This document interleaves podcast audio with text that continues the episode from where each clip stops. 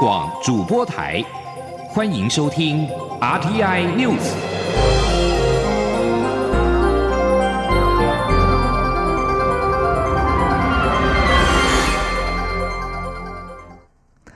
各位好，我是张淑华，欢迎收听这节央广主播台提供给您的 RTI News。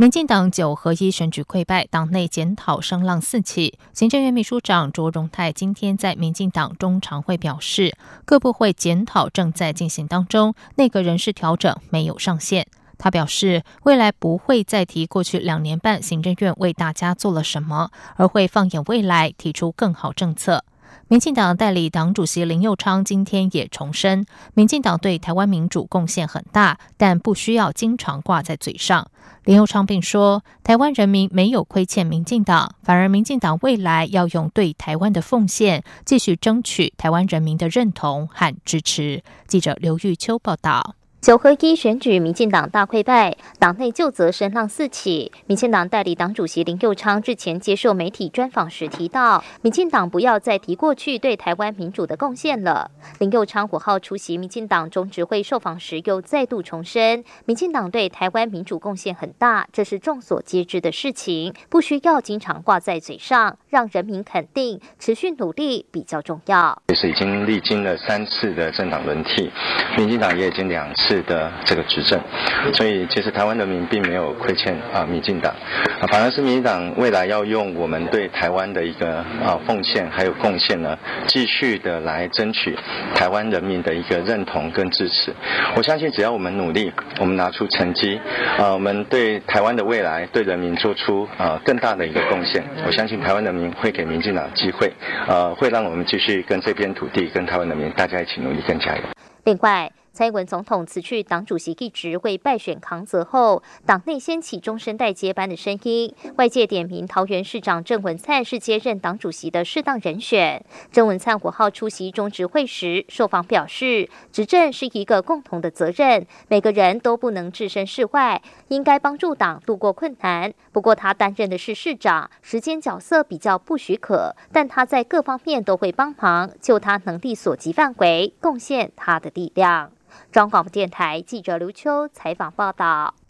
蔡英文总统辞去民进党主席，为九合一选举败选扛责。民进党中执会今天通过党主席补选相关日程，确定于十二月十号到十四号办理党主席补选登记，明年的一月六号举行党员投票。另外，中执会也通过决议，待新任党主席就任后，将召开执政与革新会议。民进党中执会今天也通过了台北、台中两区立委补选提名征召办法，将授权立委补选提名协调小组征询协调，产生单一适当人选之后，再建请党主席征召提名。至于民进党和台北市长柯文哲之间是否会展开绿白合作，民进党代理主席林佑昌表示，各种可能都有，民进党会全力的争取立委补选胜选。这次的九合一选举，国民党拿下了十五个县市，新的县市首长将于二十五号走马上任，当天也将举行议会正副议长选举。国民党发言人洪孟凯今天表示，正副议长选举已经修法改采记名制，党籍议员必须遵守党纪，全力支持党提名的人选，如果有跑票行为，将开除党籍。记者刘品希报道。新任县市首长将于二十五号就任，当天各地方议会也将举行正副议长选举。国民党五号下午召开中常会，党主席吴敦义表示，国人在这次选举给予国民党信心与肯定，国民党一定要持续团结革新，党籍议员必须依照党提名的人选投票，绝对不可以跑票。由于地方制度法已经修法，地方议会正副议长选举罢免需采记名投票。副主席曾永权与郝龙斌在会中都要求党员一定要遵守党纪，跑票就是违反党纪，将开除党籍。国民党发言人洪孟凯转述：这一次因为之前的选制有做更改，所以呢这一次的议长副议长选举是采记名投票。也因此，每一张的选票，大家都非常清楚是由谁来投下。在这样的一个行为上面，我们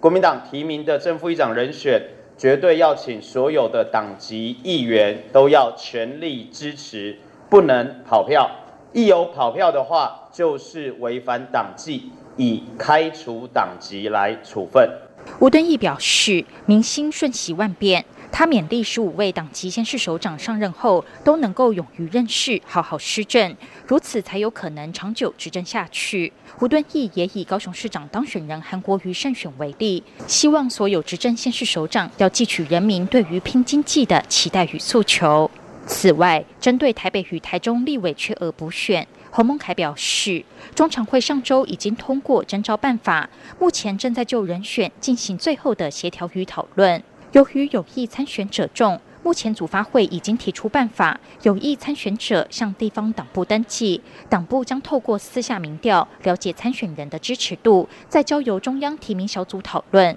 最终人选将提报十二号中常会确认通过，赶在十四号登记截止日前完成登记。央广记者刘聘熙在台北的采访报道。九合一选举之后胜选的国民党有中生代崛起的现象。对此，国民党文传会副主委黄子哲表示，由国民党立委江启臣组成的次团体透明新连线的崛起，是回应支持者对国民党的期待，而他们的表现也确实成为党内不可忽视的改革力量。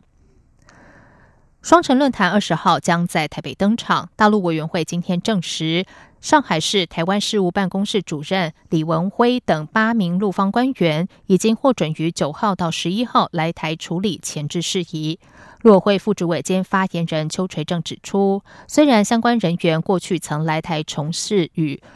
许可目的不符的活动，但是这次双城论坛主办单位是台北市政府，陆委会予以尊重，上述人员都获准来台。根据了解，北市府预计十九号晚间在圆山大饭店设宴款待上海官员，隔天在台北金华酒店举行主论坛。台北市政府发言人刘义婷日前表示，目前仍然致力邀请上海市长应勇出席，尚待上海方面回复，但至少会是副市长层级以上出席，双方也会秉持对等原则。邱垂正今天表示，陆委会将会循往例，不会派员参加双城。论坛。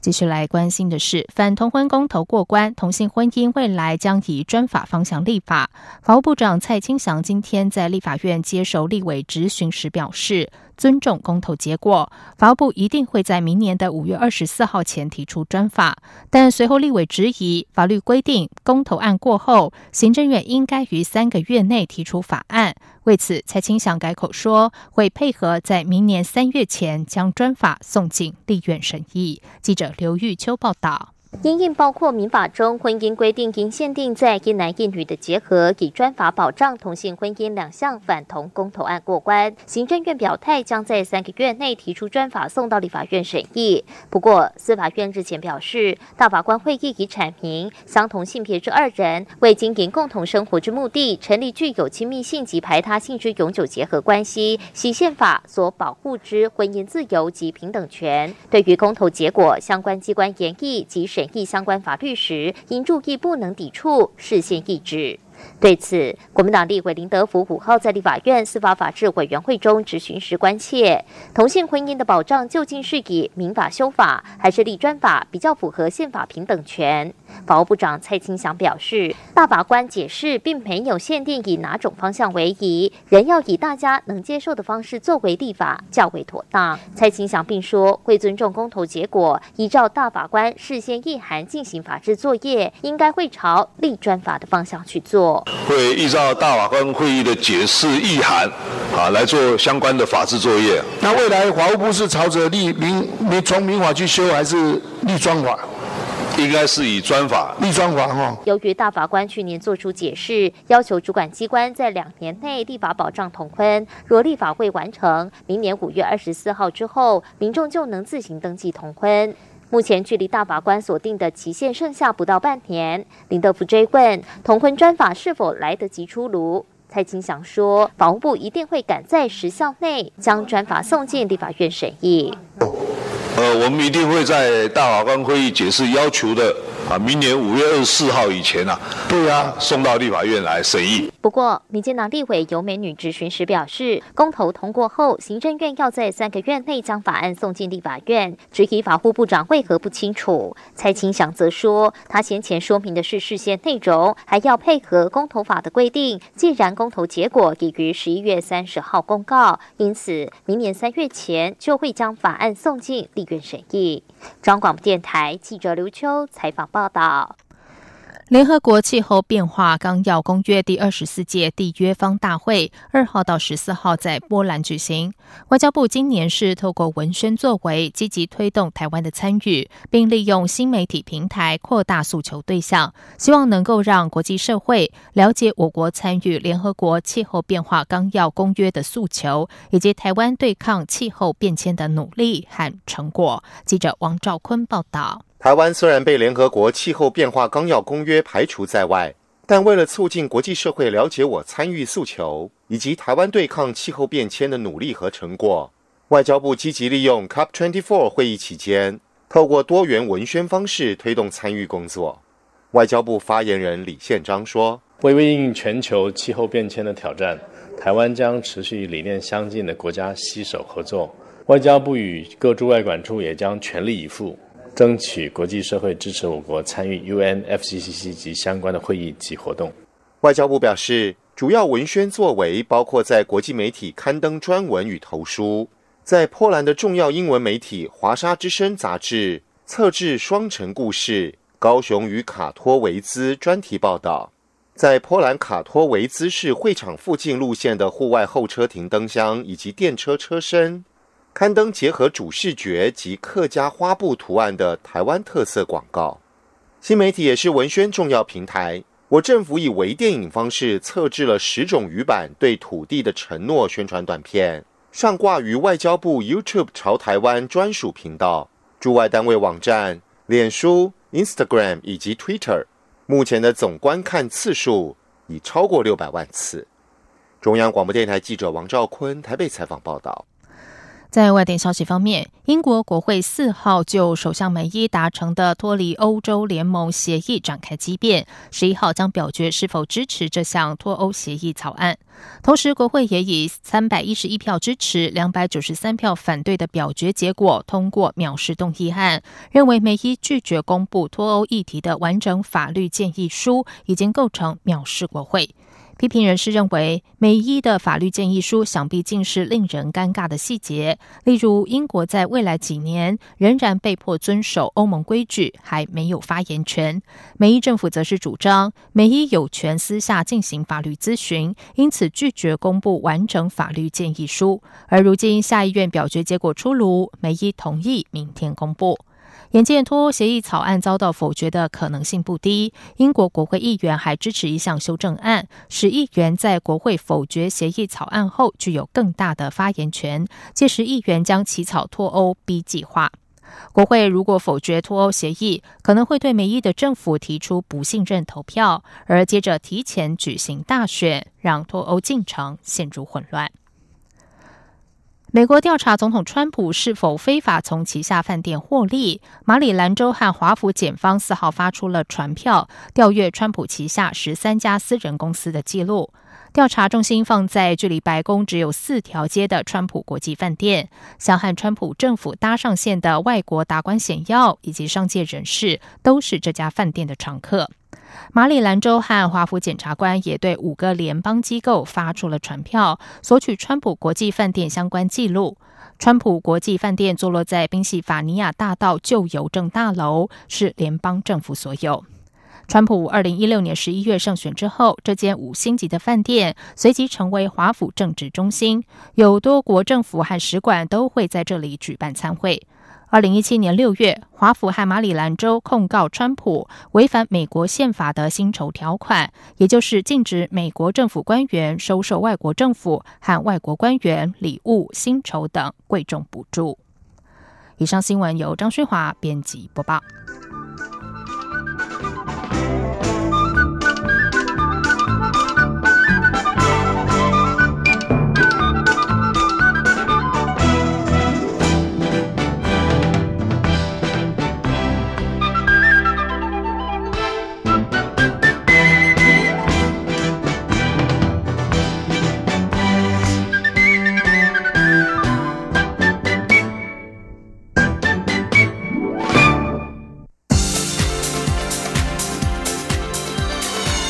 这里是中央广播电台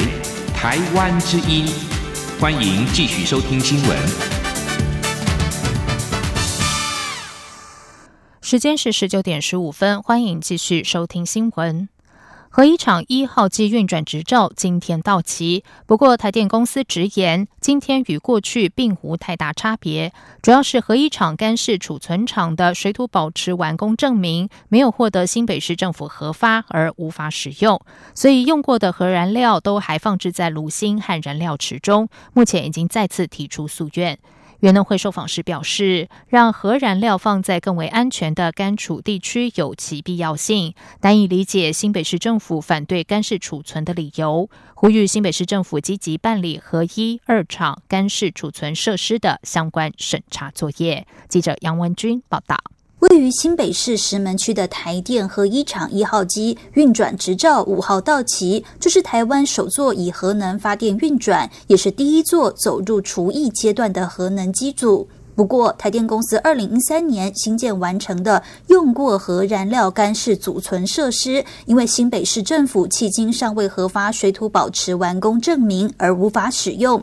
所以用过的核燃料都还放置在炉芯及燃料池中。目前正透过诉愿程序，盼新北市政府支持，以利后续的除役作业。原能会受访时表示，根据日本福岛事件经验，福岛核电厂的干式储存设施虽然因为海啸造成厂房受损，但是干式储存互相仍然安全，维持正常功能。另外，国际原子能总署也认为，干式储存相对于湿式储存是较安全的储存技术。无论用过核燃料持续放在反应池及燃料池，或未来移到干式储存设施，都在相同的核电厂区内。选择更为安全的干除方式有其必要性。原能会难以理解新北市政府反对干式储存的理由，请新北市政府积极办理核一、核二厂的干式储存设施相关审查作业。原能会核管处副处长李启思指出，核燃料无法退出，就只能比照运转中的核电厂进行管制。但不管核燃料放在哪里，原能会都会确保其安全。他说。我原能会唯一确定的就是说，你即使放在炉芯里面，或者是你放在燃料池，或者是你放在干储，我原能会都会要确定它是安全的。因为现在在后面干储它没办法用，台电公司还要还是必须积极的跟新北市去沟通协调，那这个当然就会影有点影响到后续的处理的时程。至于新北市政府担忧干式储存厂可能成为最终的处置场所，原能会表示，已于核一厂除役计划审查决议要求，核一厂低放射性废弃物储存设施及用过核燃料干式储存设施均不得转作最终处置场所。台电公司已规划未来将移至集中储存或最终处置设施，并无新北市政府所称的干式储存设施可能成为永久储存厂的疑虑。中央广播电台记者杨文君台北采访报道：针对经济部指核一厂厨艺卡在新北市，新北市府今天表示，台电擅自变更工程项目，审查委员会要求的部分都没有修正，台电应该重新提出审查。新北市长朱立伦也重申，以理性态度面对核能，新北市不反对干式储存，但是必须要按图施工。中国大陆非洲猪瘟疫情进入高峰期，至四号为止，已经扩及二十一个省市区，达到八十五案例，疫情持续扩散。农委会今天协同中国电商淘宝以及台湾网购平台，成立非洲猪瘟防疫联盟，对网购跨境肉品加强管制。农委会表示。目前法规只禁止民众透过网络平台购买疫区的肉类产品，近期将会修法，未来不管是疫区或者是非疫区，网购跨境肉品将全面禁止。记者杨仁祥、陈林信宏报道。根据自测会的调查统计，台湾民众在实体店面购物占百分之五十五，其余百分之四十五都是上网购买，且每个月平均两次，消费金额约新台币一千零五十元。这与在二零一六年从中国网购进口的快递货物件数为一千八百万件，去年增加一千三百万件，增幅高达七成，显见台湾民众网购中国产品已越趋频繁。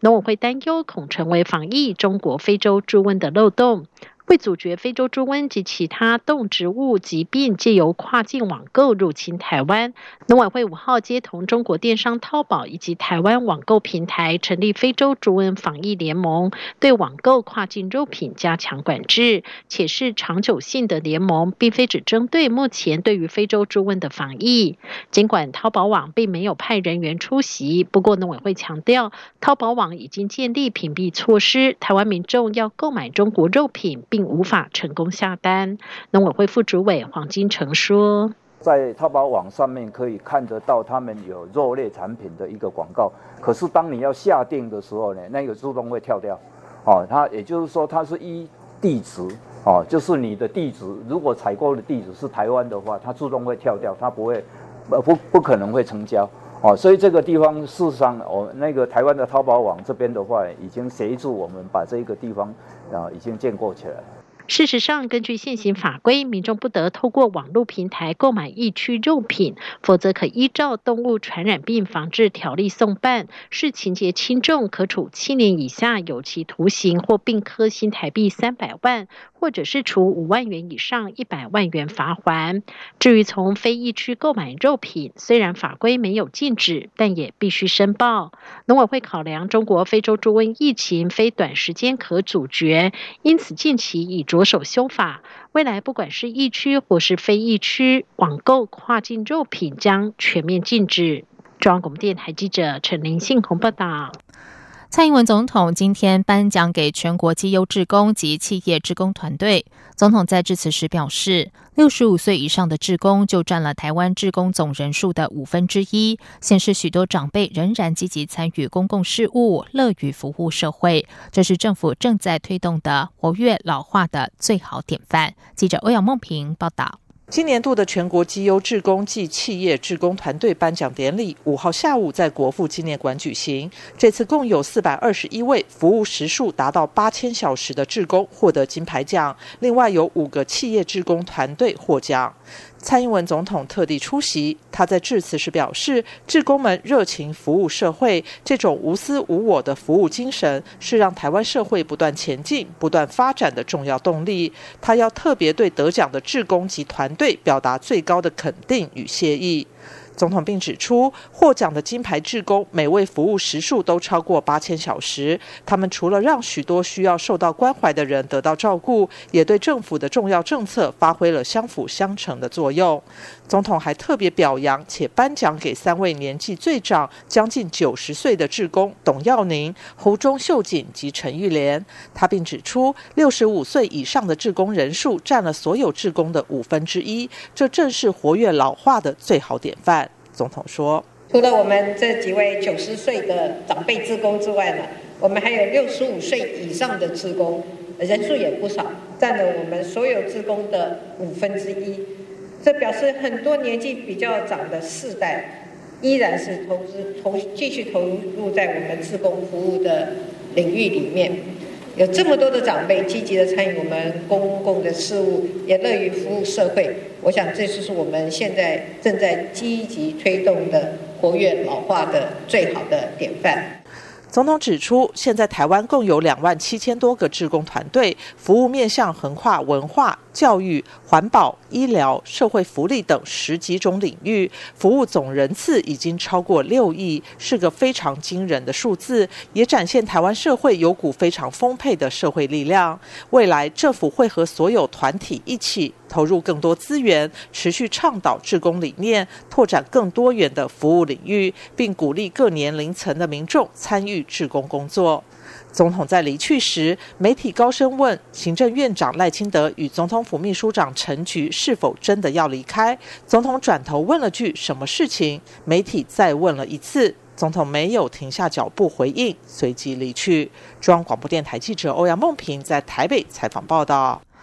在外电消息方面，南太平洋的新克里多尼亚当局指出，当地在今天稍早发生了规模七点五强震，几小时后又发生规模六点六的强震。不过这次没有发布海啸警报。这起新地震发生在当地时间今天下午的五点四十三分，震央在新克里多尼亚罗亚提群岛塔丁恩东南东方大约一百九十二公里的地方，震源深度十公里。美国地质调查所起先指出，这起新地震的规模是七点零，后来下修为六点六。根据消息来源告诉法新社，和叛军青年运动交战多年的也门政府，今天早上已经派出代表团从沙地阿拉伯首都利雅得出发，准备前往瑞典和叛军谈判，希望能让也门内战画下句点。法新社指出，由也门外长亚曼宁率领的十二人代表团今天启程之前，叛军的协商已经抵达瑞典。分析家表示，这是二零一六年以来第一场也门和谈，也是目前为止能够终结战事的最佳机会。接下来进行今天的前进新南向。前进新南向。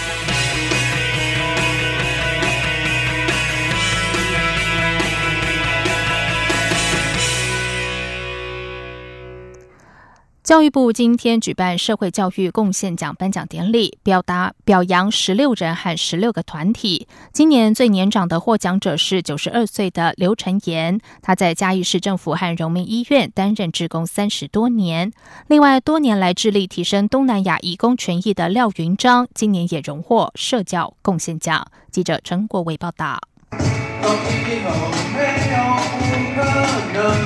社会教育贡献奖颁奖典礼在中正纪念堂演艺厅举行，开场表演特别由团体奖得主罕见疾病基金会组成的乐团带来歌唱演出，格外温馨。今年共有三十二个团体及个人获奖，其中在嘉义开西药房的刘成言，从五十几岁开始，在顾店之余就会去当志工。三十多年来，他时常在公园为早起运动的民众量血压，并号召大家整理公园环境，也到医院协助病人填资料表。他的女儿刘美秀也在他的鼓吹之下，至今也当了三十多年的志工。刘成言说：“能帮助人家，让他感到很快乐。”打做社会工课吼，大家都爱做啦，吼看袂使吼，咱拢爱做，有做会到啦，做到就爱做啦。咱若做会到，我即阵虽然是九十二岁来讲吼，我身体也阁好好咧吼，